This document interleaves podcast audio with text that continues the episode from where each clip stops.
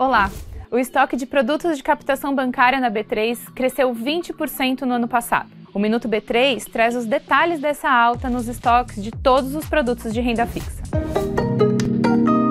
Os títulos emitidos por instituições financeiras registraram em dezembro do ano passado 4 trilhões e meio de reais, um aumento de 20% em relação a 2022, quando registraram 3 trilhões e 800 milhões de reais. Os números englobam os estoques registrados de CDB, DI, LCA, LCI, LF e RDB.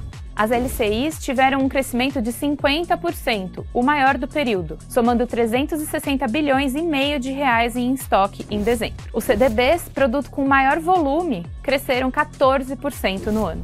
Não se esqueça de seguir a B3 em todas as redes sociais. Boa noite, bons negócios e até amanhã.